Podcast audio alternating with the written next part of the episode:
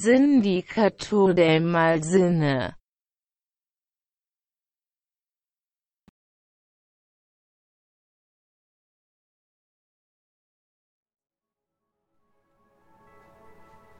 Amigos del Sindicato del Mal Cine, ¿cómo están el día de hoy? Nosotros estamos bien contentos eh, por haber terminado un ciclo más de el Cineclub Remoto, como le dice el Broritos, el Cineclub Terremoto. Terremoto. Preguntemos de al buen Broritos cómo está el día de hoy. Muy bien, muy bien, muchas gracias. Eh, estoy muy feliz de que haya salido todo bien, o casi todo bien, ¿no? Después de este Casi, casi. contratiempo con eh, Crossing Bridges, pero se solucionó al día siguiente. Se pudo transmitir completa y el haber concluido con una película como The White Tiger también me encuentro muy contento. Ya que fue la que ganó, pues ni modo, ¿no? Ni modo, ni modo, ni modo, ¿qué te digo? La gente hace, aquí toma la decisión, la iniciativa. Exacto. Bueno, nada más va y dice, voy a hablar de esto. Yo nada más soy un intermediario. Soy un esclavo de las decisiones del público. No, no, no es cierto. Estamos muy contentos de que decidan eh, tomar la película que sea, la que más les haya gustado y la que más les haya causado como intriga, ¿no? Hubo muchas opiniones divididas respecto al episodio anterior. Que si el director, como un director hombre puede hablar así, eh, no en nuestra contra, no en nuestra contra, pero sí, este, eh, muchas, muchas más aportaciones que nos ayudaron a entender un poco mejor eh, por qué Sony a lo mejor es una. no es tan buena como nosotros pensábamos, ¿no? Pero eh, el día de hoy estamos tocando un tema no menos sensible, no menos escabroso. Controversia, sí. Controversial, controversial porque. Pues, ¿cómo decirlo, no? Aquí tenemos un poquito el- los estereotipos medio marcadones, ¿no? Eh, me hubiera gustado que, que ganara Crossing Bridge, pero pues la gente eligió, como ya dijo el buen Braulitos, y como ya han de saber ustedes por el título del episodio. Eh, el ganador de esta semana fue The White Tiger. Eh, ¿Qué te pareció White Tiger así muy en general, Braulitos? Una. pues, en- muy general, te puedo decir que me pareció una propuesta muy entretenida, primero. Porque. eh, creo que, si bien me dijiste que duraba dos horas, yo creo que Sí. la duración apenas sí es notoria, ¿no? Cuando te das cuenta ya habrán pasado esos. Esos 120 minutos, que dices, vaya, ¿dónde se fueron? Pero te quedas con. Al mismo tiempo, la forma en cómo te lo va contando, como una especie de narrativa, ¿no? Por parte de este protagonista, eh, que narra su vida desde un inicio, no, desde el final, que diga. Eh, siempre son entretenidas estas cosas, ¿no? Porque, como lo mencionaste eh, antes de la presentación, bueno, en la presentación de la película, perdón, eh, tiene que ver bastante estos elementos que, que nos trae como Slumdog Millionaire, que es una especie de travesía a través de la vida de una persona que, vaya, no está, no es muy bien favorecido económicamente, pero aún así logra salir adelante, ¿no? Así es, y también eh, es importante denotar hay un par de cosas, ¿no? De The White Tiger, unos datos curiosos. a Fun lo facts. mejor. A ver, échate un Fun fun fact. facts. No, fun fact. Eh, no es su ópera prima, yo tuve ahí un, claro, mi fe de ratas. Eh, me parece que una de sus de una de sus mejores películas o una que tuvo bastante éxito fue Chop Shop. No la he visto. Eh, y se ha dedicado a hacer, eh, ¿cómo se puede decir? Adaptaciones de eh, guiones. Me parece que... Ah, bueno, no he dicho quién es el director. El director es Ramin Barani. No sé si se pronuncia así. Eh, pero sí, esta es como una obra en la que se involucró casi de lleno. Lo único que no hizo eh, cinematográficamente hablando es la fotografía. Pero él dirigió, produjo y también este, escribió, bueno, más que escribir, adaptó la película. Yo creo que es, importante decir esto porque ya casi nadie se avienta, y menos en una producción de Netflix, se avienta a hacer como tantas cosas eh, de golpe, ¿no? Y bueno, a pesar de que creo que no hay, no hay datos certeros de cuánto costó la película, pues aventarte todo esto ahorra pues mucho dinero, ¿no? Es un director muy completo y yo creo que no se refleja tanto, ¿no? A lo que estamos acostumbrados a ver en, en Netflix. Otro dato importante, antes de seguir, que había mencionado en la, A ver, échaselo, échaselo. en la transmisión. Eh, no, eso- esta no es una fe de ratas, pero a mí me es como prudente decirlo aquí. Eh, es que hemos tenido muchas películas que son parte de, bueno, más bien su distribución continuó o inició eh, en la plataforma de Netflix o eh, también su distribución ha sido por la plataforma de Amazon Prime, como es el caso de Crossing Bridge. Eh, si usted no estuvo en la transmisión, esto ya lo dije, pero eh, aquí es donde uno viene a escuchar más cosas a detalle, ¿no? Algo que le comentaba a Braulitos, no sé si tú estarás enterado de una película que se llama Okja, que causa mucha polémica. Por supuesto, Ya sí, sí, sí. En un lejano, ¿qué fue? ¿2016? 17, ¿no? Me parece. 2017. A ver, algo así.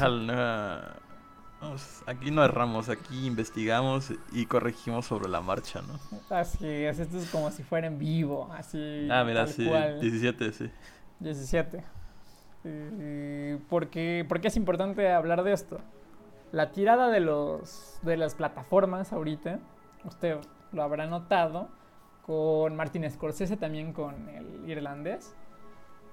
Y no sé qué otra película habrá hecho revuelo en su momento. A lo mejor Roma, eh, lo que pasó con la competencia indirecta de Roma, de la que también hablamos, que fue Museo, de el director de Güeros, que ahorita se me fue su nombre. eh, Eh, Ruiz Palacios. Ruiz Palacios, Sí, Ruiz que ahorita vas también a estrenar película pronto. Sí, ¿no? Ah, sí. Que está, que está, estén al pendiente porque esa película se viene, se viene bastante fuerte. Pero, ¿por qué hago mención de esto? Bueno, eh, la distribución de muchas películas, incluso películas que usted habrá visto en Ficunam en algún momento, actualmente están en Netflix, de directores asiáticos, de la competencia internacional, probablemente la vea después en Netflix y esto es por una razón. Usted no está, esto ya es un chisme, pero es, es importante decirlo. Netflix está y otras plataformas, pero principalmente Netflix está consiguiendo eh, los derechos para eh, tener la distribución de varias películas y también eh, está financiando a muchos eh, directores independientes a los cuales le ve carrera a futuro. Porque, bueno, tenemos conciencia de que Netflix es una de las plataformas donde más se ven películas, a pesar de que ya existe bastante competencia. Digamos que es la pionera en este servicio de streaming, pero se ha convertido también, en, repito, en un semillero para directores nuevos y para la financiación de muchos proyectos interesantes. Eh, ya lo vimos en Sony, Crossing Bridge no fue directamente financiada por Amazon, pero la distribución sí. Eh, muchos directores justamente de la India que no se dedican precisamente a, a satisfacer un público como es Bollywood, también están apostando mucho a, a darle los derechos a plataformas como Movie, eh, exclusividad total. Entonces, eh, si bien no es la plataforma donde vayas a buscar un festival Netflix, están armando de muchos directores de muchas partes del mundo Ah, para tonta. hacerlos de renombre y competir y decir como mi plataforma tiene a tal director como ves y a tales y a tales y la que está apostando más por esto es Netflix. Yo sé que esto suena más como a periodismo y qué hueva pero es importante tener esto en cuenta porque muy probablemente veamos en el futuro a grandes eh, directores siendo exclusivos de alguna de estas de, de alguno de estos servicios de streaming. Eh, lo cual se me hace chistoso no porque el buen Scorsese hacía mucha crítica de las películas de, de superhéroes, ¿no? Y se hacía el muy purista y a final de cuentas también se contradice con otros puristas que, que dicen que las películas tienen que ser proyectadas en, en una sala, ¿no? Y eso. Que sinceramente ya nadie hace eso. Eh, tú vas y la mayor cantidad de cine, yo creo que también, no me dejarás mentir, Braulitos, eh, la mayor cantidad de cine que, que has visto tú no la has visto en el cine. Bueno, en una sala como nada. tal, la has visto sí, en sí. internet o en... O comprando en tu casa. películas en los tianguis. Sí, eso también sería muy irreal. Pero ya hablaremos de eso, en- si quieren, en el episodio 30. No me quiero extender mucho, solamente quería hablar de esto porque eh, esta película de White Tiger está nominada a Oscar por Mejor Guión. Eh, y pues nada, está basada en un libro del mismo nombre del autor Ramin Barani. eh, que, que yo les repito, yo la empecé a leer y la neta sí está, sí está muy buena. Pero bueno, Braulitos, vámonos a temas ya más eh, densos. Eh, ¿Qué te pareció? Ya no de manera general, sino ya de una manera más puntual. Así es. Algún aspecto destacado que hayas, que hayas visto en la película. Así es. eh, fíjate, ¿no? Que arrancamos con esta. em, digamos que paralelismo con Slumdog Millionaire acerca de la condición de este protagonista. Y que de alguna u otra forma nos. O más bien nosotros, la audiencia, tenemos esta suerte de compañía con el viaje de este protagonista al mismo tiempo. Para, pues, no sé, el, el superar los obstáculos o, o las nuevas eh, personalidades que se va a ir encontrando en su camino. Y este no es el este no es la excepción, ¿no? También sucede aquí, nada más que el el tono en el que maneja toda su vida, en este caso, déjame acordar de su nombre. Es este mm, Balram, ¿no? Sí, Balram. Balram, sí. Balram tiene que tiene esta o no solamente él tiene esta necesidad, sino que casi la mayoría del pueblo hindú tiene la necesidad de salir del gallinero, esta metáfora del gallinero que nos va a ayudar bastante a entender cómo es que hay dos caras de la India, ¿no? Que probablemente vemos que exporta la- la- el propio país hacia el, hacia el mundo. Y es eh, básicamente una brecha demasiado grande como para decirnos que, bueno, existen similitudes en las que eh, pueden compartir ciertas tradiciones, ciertas costumbres, pero en realidad esta brecha, eh, como te digo, este, particiona al país en, en- en dos realidades tan, tan opuestas como diferentes. Entonces, al conocer a Balram, que pertenece a esta, a esta a este pueblo que no que vive encerrado en este gallinero y que intenta escapar para básicamente se podría decir que construir su propio gallinero. No lo quiero decir, no, no me quiero adelantar de esa forma y ser tan cínico, pero eh, vamos, ya, ya vimos la película, sabemos cómo acaba Balram.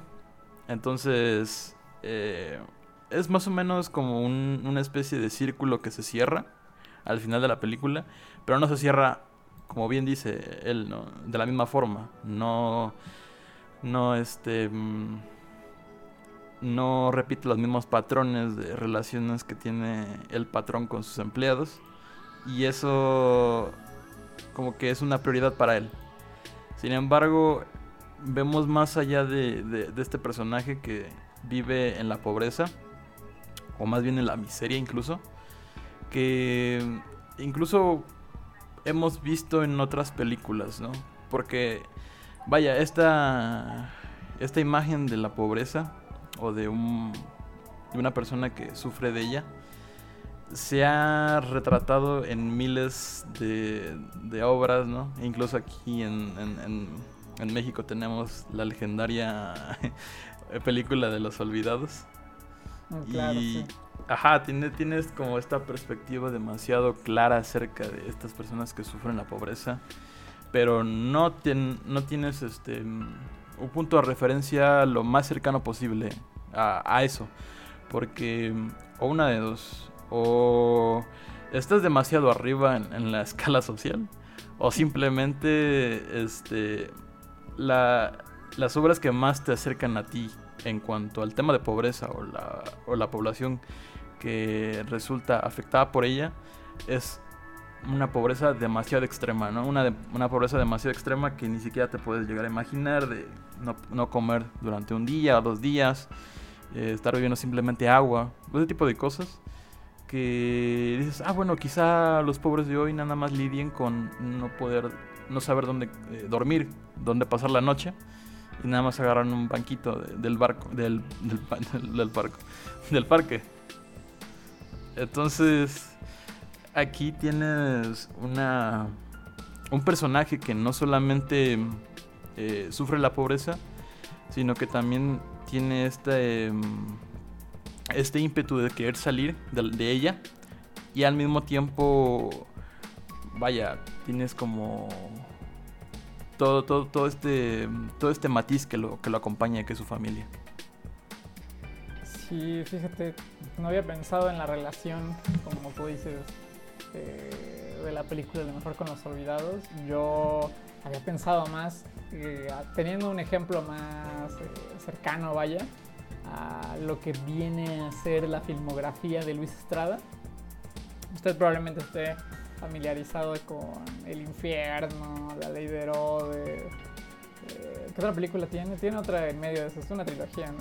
Sí, sí, nunca la acuerdo. perfecta. La todo. perfecta, etcétera.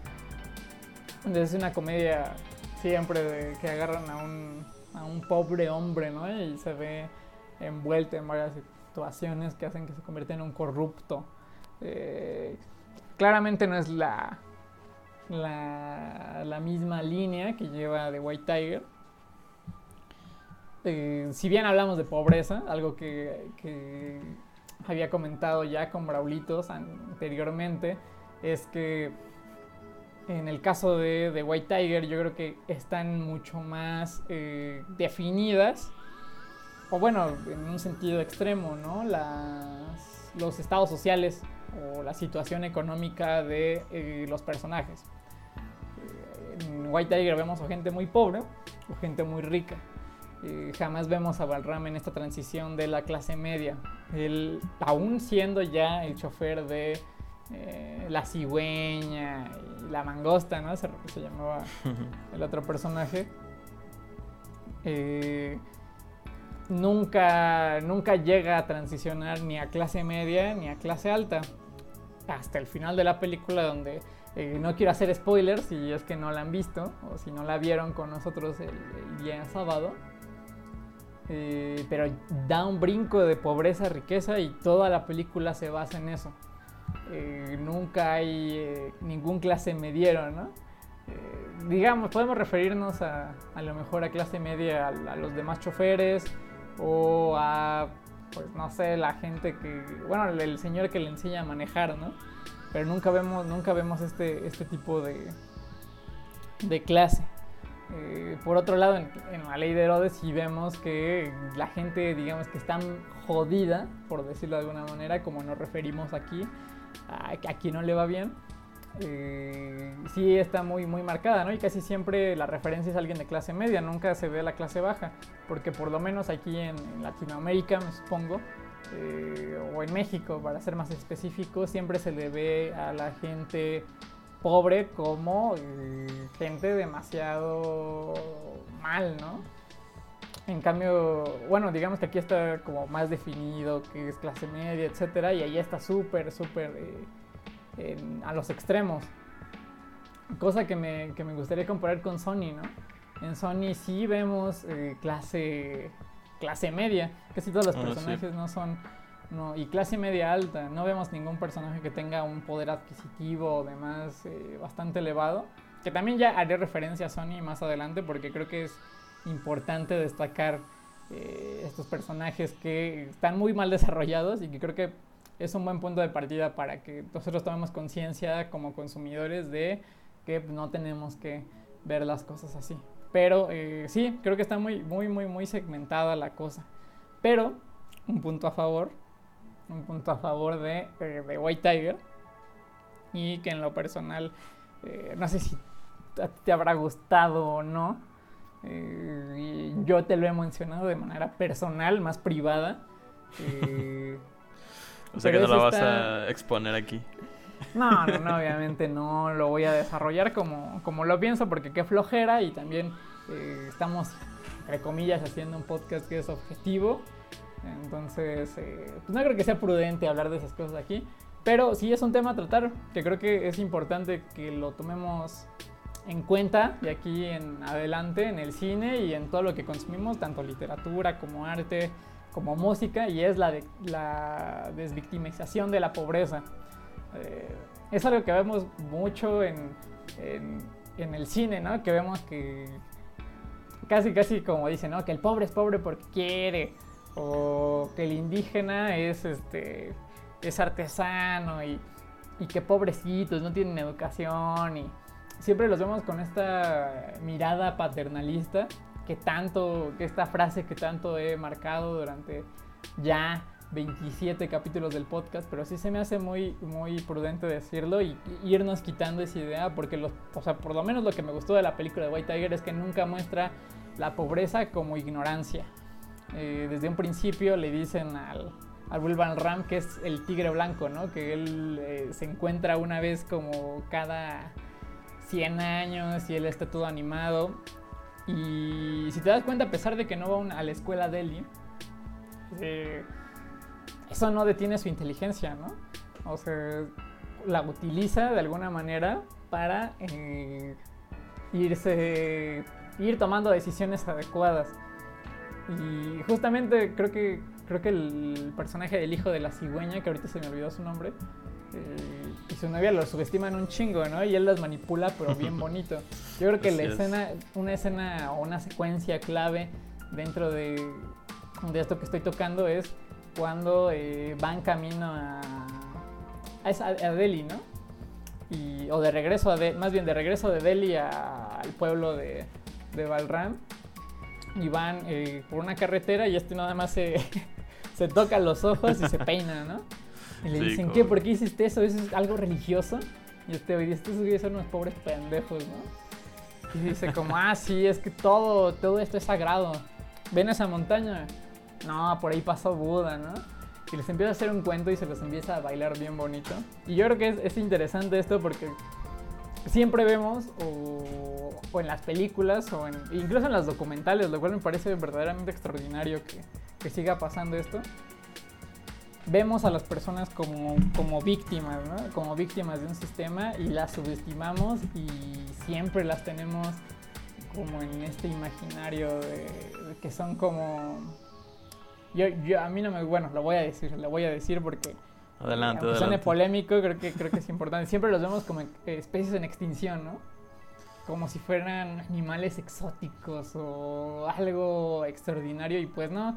O sea, son personas como tú o como yo, que también piensan como tú o como yo y no son menos por tener oportunidades limitadas, ¿no?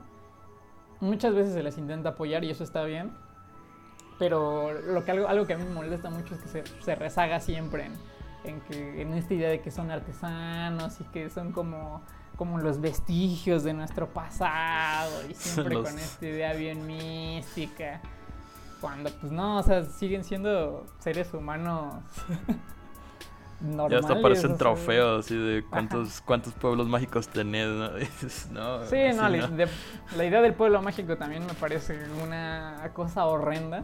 Pero bueno, Sí. ya no me clavaré en el tema más. Eh, ¿Tú qué opinas de esto que digo, bro? De estas barbaridades que estoy proclamando en este momento. Mm, pues quizá no difiera mucho ¿no? de, tu opinión y, y no es que me haya convencido que me haya lavado el, el cerebro muy aquí presente, sino que simplemente eh, tenemos esta idea de, de la pobreza como un, una especie de, de, mala suerte, el, el vivir en, en una familia pobre o incluso el vivir en un continente pobre como es Latinoamérica o toda la región ¿no? latinoamericana. Esta, esta idea de querer salir de aquí y, y migrar hacia el primer mundo es una, es una constante, pero es una constante que eh, quizá cada uno de nosotros como personas perseguimos como aspiraciones, ¿no? Y, y yo, y yo tengo pensado de, bueno, ¿y si todas personas tienen inspiraciones, ¿por qué los pobres no pueden llegar a tener aspiraciones de cualquier tipo? Y esto me parece como muy anti, antitesis al respecto de lo que pasamos y transmitimos unas horas antes de The White Tiger, que es The Bridges, de Crossing Bridges, Crossing Bridges. en el cual podemos ver como un hombre de clase de, de, mediana edad, ¿no? De, incluso clase media podríamos este, decir, pierde su trabajo después de escalar en, en, la, en la escalera social, en la pirámide social. Y a través de la crisis laboral que sufre en Delhi, se tiene que regresar a su pueblo.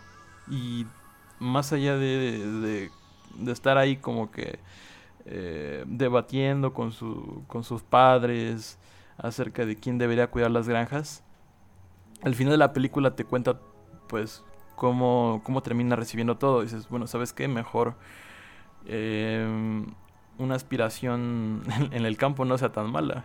Y se queda ahí y se queda viviendo tranquilamente, por así decirlo. Pero al mismo tiempo es una decisión que, que tiene sus contrapuntos, ¿no? Y al mismo tiempo, ¿no? Este, probablemente él haya querido desde un principio, cuando conoció a estas personas bajándose del jeep, eh, Balram, el ser eh, una vez como ellos, ¿no? El llegar a ser y vestir como ellos, pero hay que empezar por un lado y empieza siendo pues un simple chofer. Cuando cuando se cuando empiezan a a tratarlo de esta manera tan injusta o inhumana, ¿no? Que no es no crece la rabia o la impotencia tan alta, sino hasta cuando lo culpabilizan.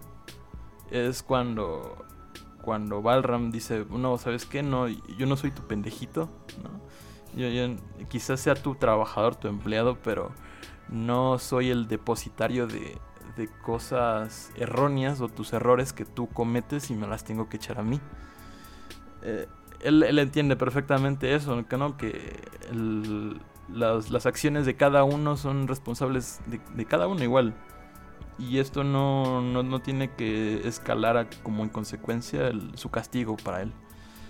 Y aún así, este, después de que nadie denuncia a, a esta niña, la declaración, no, la declaración, no, la, la confesión que tiene Balram por escrito aún la conservan sus, sus patrones, ¿no? que... es, una cuestión de chantaje por ahí. Ajá, por supuesto. Entonces, como que... Mm, la, la, la, la forma de, de, operar de Balram quizá no... Más al final de la película. Bueno, quizá me haya adelantado un poco. Pero si la quieren volver a ver adelante, está en Netflix. Muy disponible, por cierto. Pero... Mm, Allí sería como el plan eh, más ambicioso, ¿no? De esta persona eh, realizado a cabo. Que si bien o mal, ¿no? Como dice, espero que salga todo bien, pero, pero si no, pues simplemente ya me habrá cobrado una, una de tantas. Sí, creo que, no sé, me recuerda mucho, ya también lo habíamos platicado por aparte, pero creo que también es importante mencionarlo justo ahorita que estamos eh, tocando esto de la relación patrón-empleado, por decirlo de alguna manera eh, esta polémica que surgió a partir de, de lo que pasaba con Roma, ¿no? Que a muchos no les gustó porque se sentía muy telenovelesco. Y la comparación que existía también con otra película que se llama La Camarista, que si no la han visto también se lo recomiendo mucho. Algún día, eh, si tenemos oportunidad, la, la, pondremos en el Cine Club, porque creo que es, este, ¿cómo le llamabas tú? La anti-Roma, ¿no? la anti-Roma, bueno, así lo escuché bastante, simplemente así te la presenté, te la, te la comenté así. Sí, definitivamente. Eh, también hay que comprender eso, ¿no? O sea, eh, muchas veces, como, como dicen en la misma película, ¿no? Creemos que la relación patrón, eh, empleador siempre va a ser como de fidelidad, ¿no? Y y que tienen que aguantar un montón de cosas y le hemos visto también eh, hacer mucha crítica en TikToks, ¿no? De, gente que le hace bromas a sus chachitas, por ah, decirlo tan eh, irónicamente, ¿no? no tienen que aguantar esas cosas y yo creo que, ponernos desde una perspectiva en donde, donde no tengamos tampoco esa idea de que de que el empleado, bueno, de que el empleado tengan que aguantarle todo y que sea noble siempre es, es bien interesante. Eh, Pero no sé, ¿tú qué opinas? O sea, ¿sí consideras que, que tenga como cierta relación esto eh, con las películas que ya dije o ya estoy empezando a divagar? Mm, incluso podríamos decir que escala o podemos enlazar otro punto que es una de las frases que... mm, Bueno, no la quiero repetir ahorita porque temo errar textualmente como dice la frase, pero es al respecto de... parafraseando, al dominio futuro de los pueblos asiáticos e hindús, el cual el, el Balram lo menciona como el mañana es de ellos y el hoy es del hombre blanco, etcétera. Esto se puede traducir en muchas maneras, pero es- estos tintes que le da Balram como, como identidad son demasiado importantes y, y- y no creo que sean no creo que deban de ser tomados a la ligera o ignorados porque cuando cuando bien Balram la, menciona creo que me parece que son dos ocasiones en las que lo, menciona en la película eh, él se encuentra atrapado en un en ese hoy que menciona y cuando y cuando ya haya cuando ya amasa esta riqueza se encuentra ese mañana que, que les promete a, en el futuro a su pueblo. Y no sé quizá en este círculo que, que les repito probablemente se lleguen a completar y a repetir esta vez con menos eh, opresiones patrón el empleado. Sí, este se vuelva a tornar del el, el color de la piel de blanca a, a, este a oscura o amarilla como bien dice o marrón como eh, en el pueblo hindú. No no no creo que eso quede intacto simplemente porque por, por la identidad y por el color de piel pero sí me parece sí me parece que también hay y existe esta esta forma de, de querer avanzar o querer dominar ¿no? por, por otras partes es, es muy ingenuo decir o, o que estancarnos en esta visión de los buenos y los malos que si bien tú eh, también te, según lo que conozco de ti también te molesta y te frustra pero los buenos y los malos es algo que es una dicotomía que nos hemos tragado desde pequeños, ¿no? Y dices, ¿quiénes son los buenos aquí? ¿Quiénes son los buenos, los malos acá?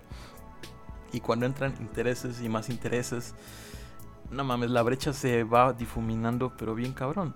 Entonces, tú como persona, eh, te toca la decisión más difícil, ¿no? De eh, decidir con quién irte.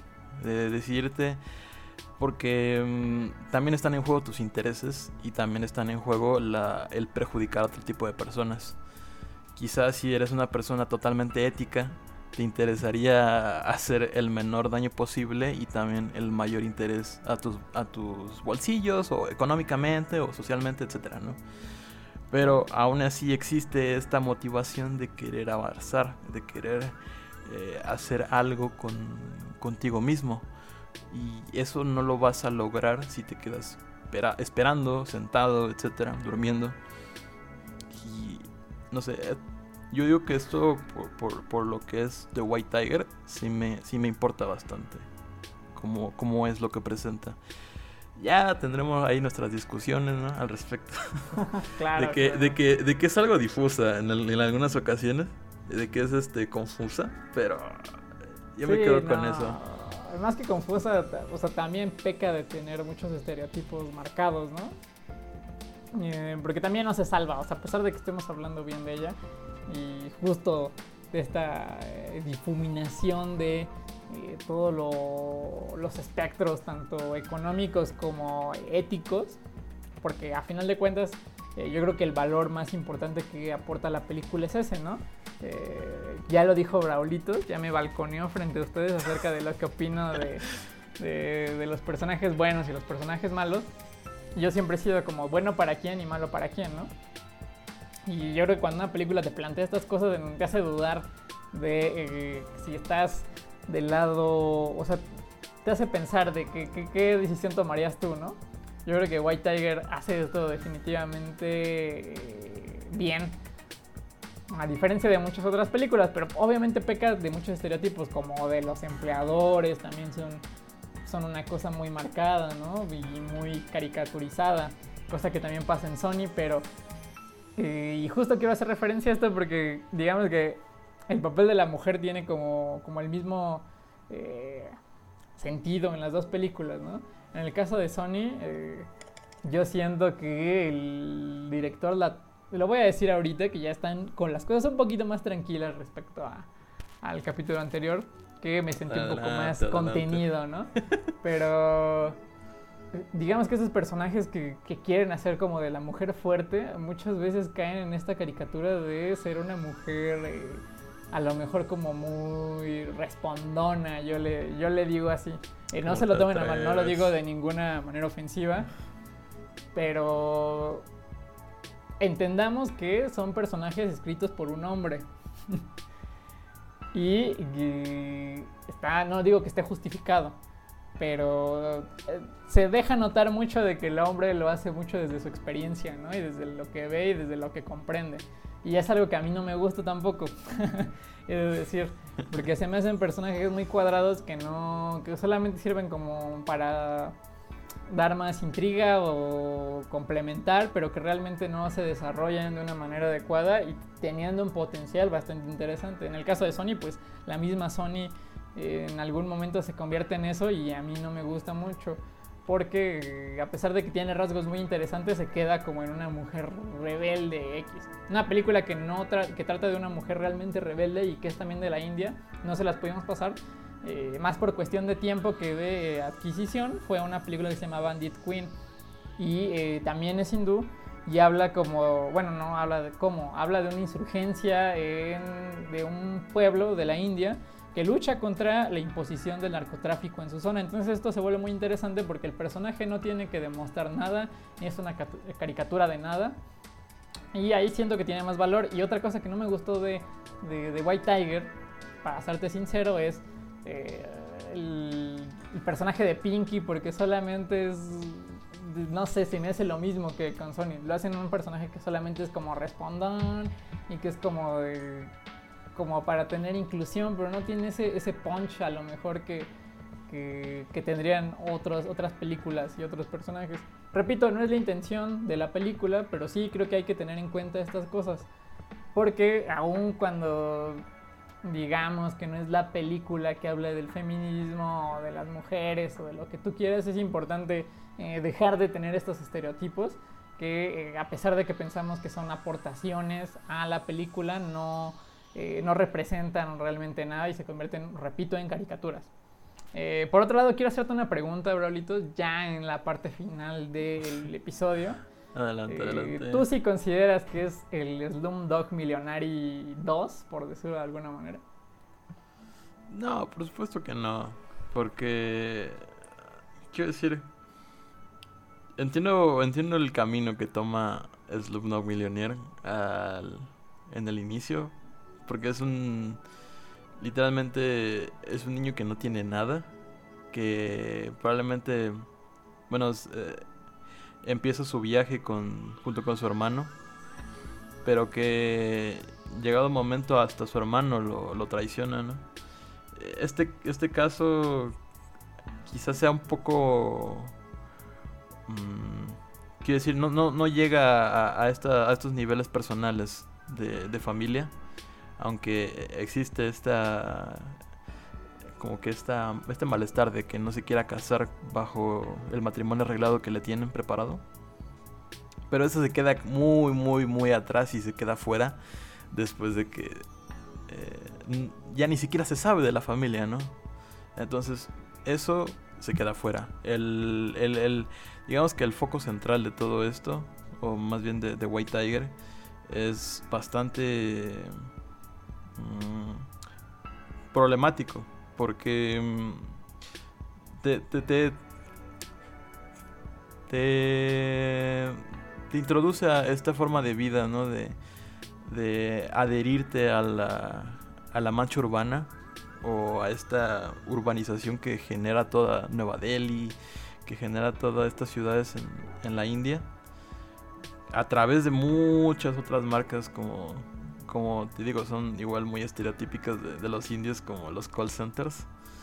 claro. Pero al mismo tiempo seguimos la, el- la vida de Balram. Y aunque no, no se salve toda su familia, se salva este, su sobrinito este, ¿no? Entonces, Sí, claro. el, el pique de, de- Ya ni siquiera me acuerdo su nombre de- del protagonista de Slumdog Millionaire. Pero... Yo tampoco. ¿verdad? Pero- No queda para el olvido, pero. Ajá. Un poco memorable, ¿eh? Ojo ahí. No, no es cierto. Cuando, cuando llega a la, a la cima de todo y responde la pregunta final, aún después de que el presentador le, le presenta una respuesta errónea, eh, ¿qué hacen? Se ponen a bailar en la, en la estación de, de- de trenes. Y todo esto bajo la fachada bollywoodense que, que se, que se ha creado toda esta industria. Y ahora bien, el, el final para nada es este... em, como que tan memorable, por así decirlo, por parte de The White Tiger, porque simplemente es una vista a la cámara, ¿no? Y nos vemos. Adiós. Y parece que la, la toma la cobran sus empleados, en este caso de, de- de su empresa de transportes. Pero, o sea, simplemente se queda así, no, no, no, no. Y aunque te digo, o sea, haya hecho lo que haya hecho para obtener el puesto que tiene, no, no, no, no me, como que no se me traduce tanto en esta, en esta lucha tan exagerada que hace en, en, el caso de la otra película. Porque, quiero decir, ahora te pregunto a ti, ¿no? ¿Por qué, le, por qué hay tanta conmoción por Slumdog Millionaire? Yo recuerdo haberla visto, sinceramente. Em, no tan joven.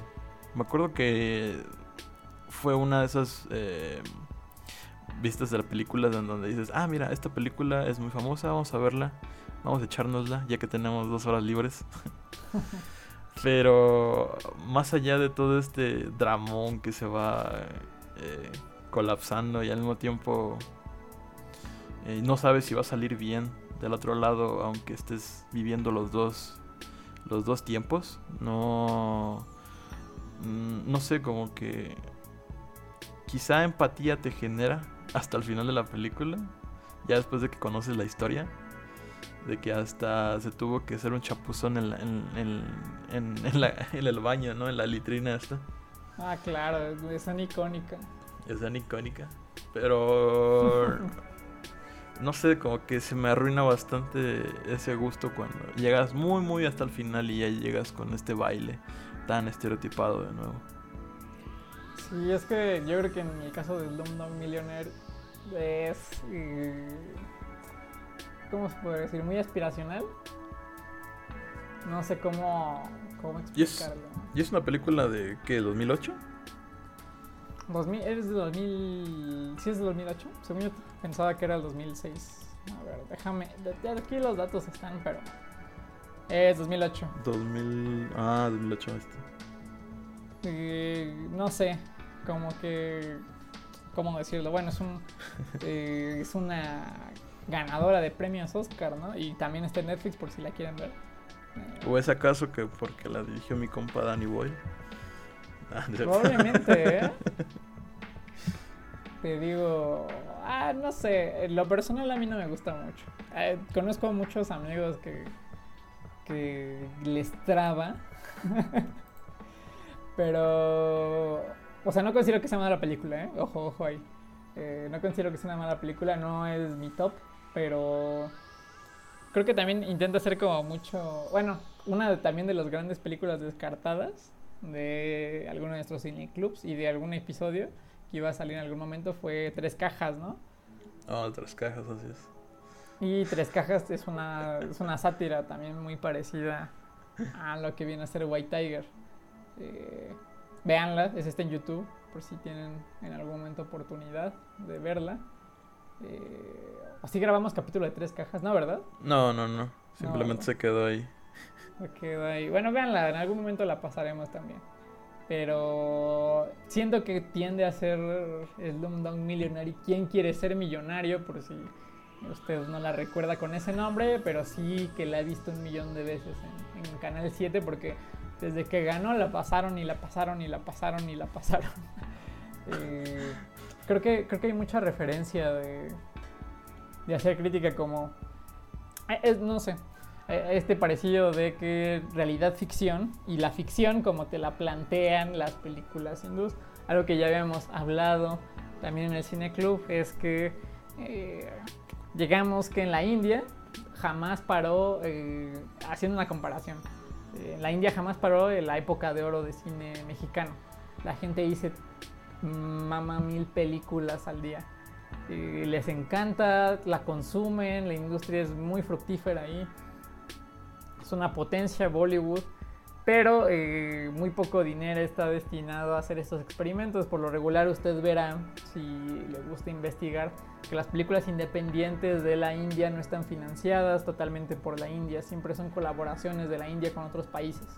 Eh, por becas, por eh, proyectos que se tienen, etcétera. Entonces, eh, creo que en el caso de Slumdog Millionaire fue una apuesta por hacer una película comercial que hiciera crítica a Bollywood. Eh, a mí, te repito, en lo personal no es mi hit.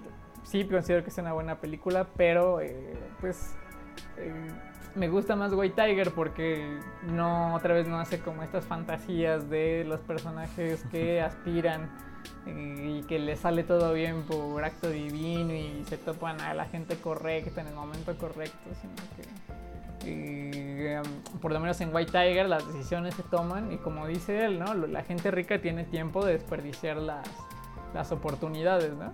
Se puede dar el lujo de, pero eh, muchas veces la gente pobre pues toma lo que hay. Eh, por ese lado creo que White Tiger tiene, tiene un valor muy interesante, ya lo dije también, por la difuminación de estas decisiones. No se convierte en una comedia, es más bien como una especie de, de sátira y tampoco existe un drama eh, tan, eh, tan marcado. Eh, obviamente está mal decir drama, pero no existe como una, ¿cómo se puede decir? Una romantización de las cosas. Siempre intenta abordar el tema desde una parte más o menos chistosa o una parte cruel.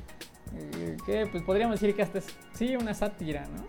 Sí, podríamos decir que también encontramos uno que otra epifanía, ¿no? pero eh, fuera de ellos las decisiones están tomadas por Balram. Pero te quería hacer otra pregunta, te quería plantear otra duda. A ver, échala. Ah, Antes de que se acabe esto, porque ya está durando de más. Así que échala. Ya, rapidita. Eh, había una, un interés tuyo por querer pasar Tres Idiotas. Y Tres Idiotas, la, la versión no, que es obviamente hindú. eh, ya México hizo una especie de remake. Creo que hace un año, ¿no? Sí, o sí, dos sí. años. Bueno, el caso es de que Tres Idiotas parece manejar el mismo, el mismo tono o el mismo tinte de, de querer... eh, vaya, este... so- eh, no, no, estoy buscando la palabra. Poder, este... realizarse a través de cada uno de sus, vaya, talentos. Porque eh, son tres estudiantes de la Facultad de Ingeniería, me parece. Y que mm, los tres tienen problemas o tienen estigmas que los acompañan. Al final de la película, que no me parece que es una película que dure muy poco. Pero Dura es una, media, creo, ¿no? es, es una. Ahorita no recuerdo. Pero es una película que de nuevo cae en ese, en ese mismo em, eh, círculo de, de poder transicionar a- a- al éxito a través del a través del estudio, a través de- del sacrificio y todo eso. Y, y yo creo que por ese lado sí me, sí me gusta White Tiger. Quiero decir, de nuevo, no, no, no me parece que sea la mejor propuesta, pero estoy abierto a otras y al mismo tiempo em, te planteo esa duda. ¿Qué te parece? Que por qué me gusta Tres Idiotas, en resumen. O por qué la quería poner. Sí, ¿por qué, por qué le quieras poner y al ¿Por qué final criticas terminó? Millionaire y luego no la quisiste poner? No, pues más que nada porque, o sea, sí, también es una, una cosa aspiracional, pero eh, eh, en primera creo que no iba tan en, en el tono que íbamos manejando. si esa es tu duda. Eh, la recomiendo mucho. La versión eh, hindú. Eh, si quieren pasar un rato chill y tal. Porque creo, que, creo que está divertida. Pues divertida. Y creo que también hace referencia mucho a una situación que pasa en la India, que es la gente que se ve estudiar a otro lado, ¿no? O que decide como aspirar a otra cosa porque ya tiene la oportunidad de... eh, una cosa que también pasa en el cine bollywoodense, eh, a lo mejor un poco menos comercial, porque tampoco hay que decir que Bollywood produce eh, pura basura, ¿no? También tiene sus, sus- películas interesantes y, bueno, usted tampoco está para saberlo, pero muy seguido en filming latino, de repente hay películas gratis de la India y las puede ver ahí. Yo creo que también fue una de las motivaciones de hacer este ciclo. Ah, mira, 171 minutos. Ah, en serio, yo siento que Como dura como hora y media. Bueno, no, no Dos horas y media, algo así. Está buena. Porque había otras, otras películas que también dejé, pero justo ese era el tinte. Eh, en la India se hace mucho tipo de cine, como en todos lados. y Yo creo que es la, inten- la intención de, eh, de este ciclo. Muchas veces pensamos y vemos la India como algo exótico y la vemos desde el punto de vista, haciendo otra referencia de cine, eh, nos metemos en el papel de los hermanos de, eh, de Darjeeling Unlimited, de Wes Anderson. Siempre vemos a la India así, como el país espiritual, el de los paisajes bonitos. El de la luz, ¿no? El Como de el- la luz, exacto. O sea, somos esos personajes siempre que vemos algo de la India. Y no, o sea, también tienen su industria bien definida. Eh, otra película, ah, no recuerdo bien el nombre, pero se llama como Heiser, algo así. Ti- ti- Tienen un nombre aquí y tienen un nombre allá y por eso me, me confundo bastante. Eh, bueno, The Lunchbox, eh, Tres Idiotas, eh, El Lobo de la... Ah, no, esta es otra, esta es otra. The Violin Player también es otra que no pasamos. The Coward, una película muy interesante que les puedo recomendar, que es una colaboración indo-británica o indo algo así, se llama The Fall del 2006. Es, eh, digamos que la Alicia en el País de las Maravillas de nuestros tiempos. Pero justamente fui eh, la parte de la curación en los ciclos. eh, siempre es como seguir un tono, ¿no? Y el tono era mostrar como la realidad más, más clara de la India de alguna manera. Eh, yo sé que a lo mejor White Tiger no fue la... eh, bueno, tal vez no considerará que fue la elección más adecuada y diga, no, hay, películas más locas. Amit Durat, que también otro director que recomiendo mucho es Amit Durat. Eh, si tiene la oportunidad de verlo en... eh, Amit Dutta, perdón, siempre le digo Amit Durat, Amit Dutta. Si tiene la oportunidad de verlo en algún festival o en movie, les recomiendo mucho una película que se llama The Seventh Walk. Eh, The Seventh Walk y otra que se llama, a ver déjenme la busco rápido, se llama Nine Suk. También eh, hay mucho cine experimental en India, lo pueden buscar en YouTube, eh, que trata mucho de mostrar la realidad de la India a través de cine contemplativo. También era otra opción, probablemente se las muestre después. Eh, si quieren un día que no tengamos cine club, que es un momento especial, a lo mejor el capítulo 30 o el día que hagamos de- el ejercicio de la crítica, eh, el concurso de crítica, puedo mostrarles un poco más de eso si les interesa, porque eh, dejé, sí dejé mucha- muchas películas fuera justo para, eh, para, que, para que hubiera más, más interés, porque también si entiendo, y repito, yo si les pongo películas que son a lo mejor un poco más contemplativas o algo así, no los estoy subestimando, pero eh, no es tan atractivo de alguna manera. Y si hay películas que tienen este potencial de eh, hacer más cuestionamientos, eh, que sean un poco más cortas, que sean más es entretenidas. Netflix. Sí, pues sí. Eh, puedo, puedo ayudar a verles en eso y abrirles, no mostrar el- ya el camino, pero sí abrirles como el interés a que busquen eh, cosas más interesantes. Pero estoy abierto a que me digan en este episodio si quieren o si les interesa que ponga cosas a lo mejor un poco más, eh, más raras, por decirlo de alguna manera. Porque e- es interesante, pero también depende mucho de- del interés de ustedes. Yo pongo estas películas, Braulitos. ya, ya me estás hablando a mí. Nah, no es cierto, no, no. El podcast a un lado. Nah, no es cierto. No, yo pongo las películas para que la gente o ustedes escuchas. eh, y yo creo que también del lado de Braulitos es lo mismo porque lo hablamos. Esta no es, esta no es una plática de ahorita, esto ya es algo que hacemos este, ciclo por ciclo. Que es ir definiendo qué películas son más interesantes y qué películas no son tanto. Repito, no los estamos subestimando, pero eh, que sea un buen punto de partida para que usted eh, genere un interés y también vea más de, esta, de este cine.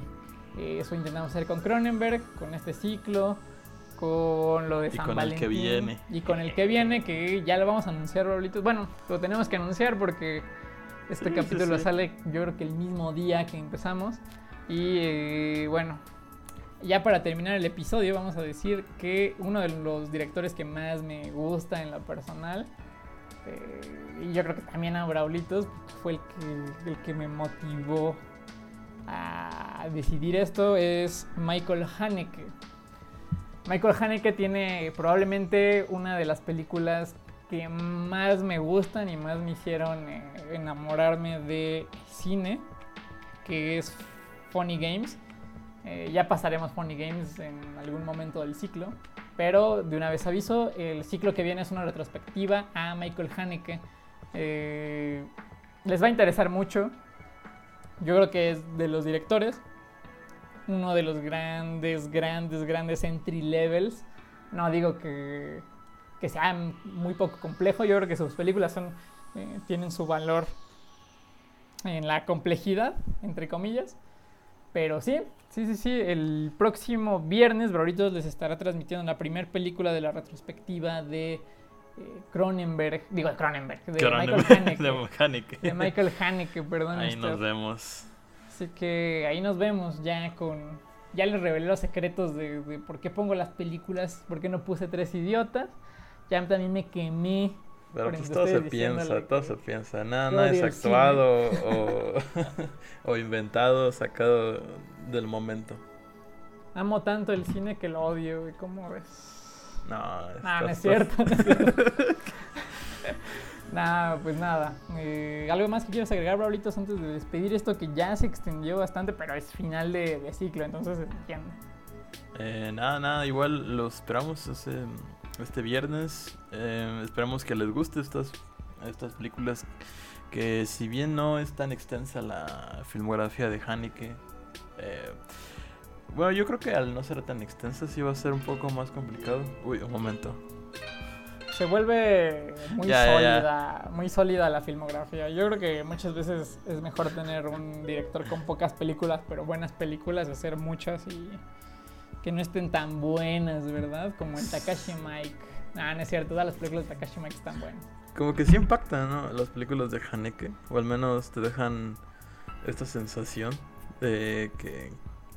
eh, tranquilidad por un momento y, segundos después o minutos después em, te entra todo este...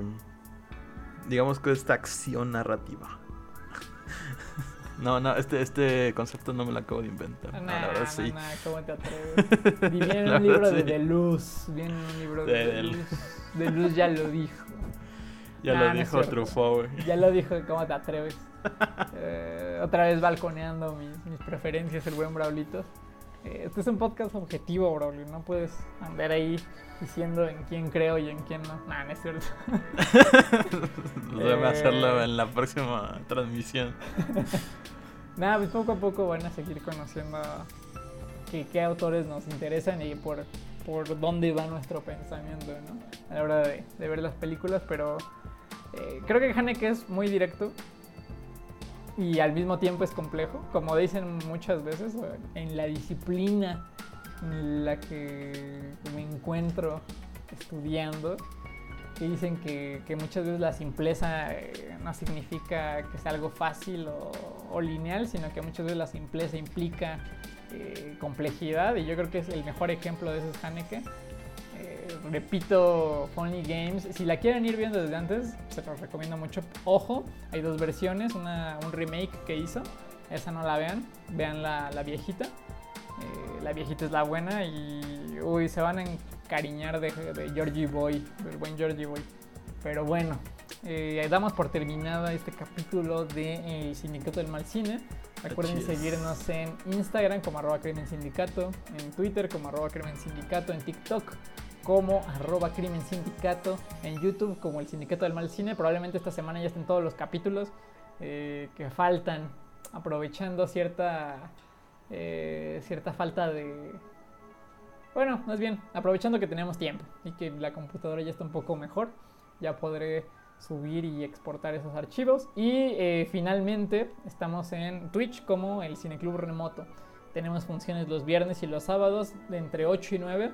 Avisamos siempre en el Instagram de eh, el Sindicato del Mal Cine y pues nos pueden escuchar hoy. Ah, yo creí que ya nos había caído el partner. No, todavía no. Pueden, cuando estén varias personas hablando en el chat, que esperamos que sea pronto, nos van a dar partner y vamos a eh, tener ahí unas cosillas. Otra Las aclaración. actividades. Ajá. Eh, la producción, por decirlo de alguna manera, de playeras de la merch eh, se suspende temporalmente. Pero todavía tenemos tazas. Entonces, si, si les interesa, hay una tacita con eh, algún diseño de algún episodio. Ah, es así. Pidan las tazas que quieran. Háganoslo saber. Sí, por favor. Están a buen precio y están bonitas. Entonces, este. Ya habrán recibido, yo creo que para el día de hoy, el. O estará en camino en los paquetes de las personas que ganaron el concurso. Entonces, eh, ellos ya hablarán de la calidad de los productos, pero yo digo que están, pero, pero al mero pedo. Eh, sin más, me despido, Braulitos. Nos vemos el viernes para ver Pues- eh, la primera película del ciclo de Haneke. Y pues nada, cuídense Por mucho. supuesto. Adiós.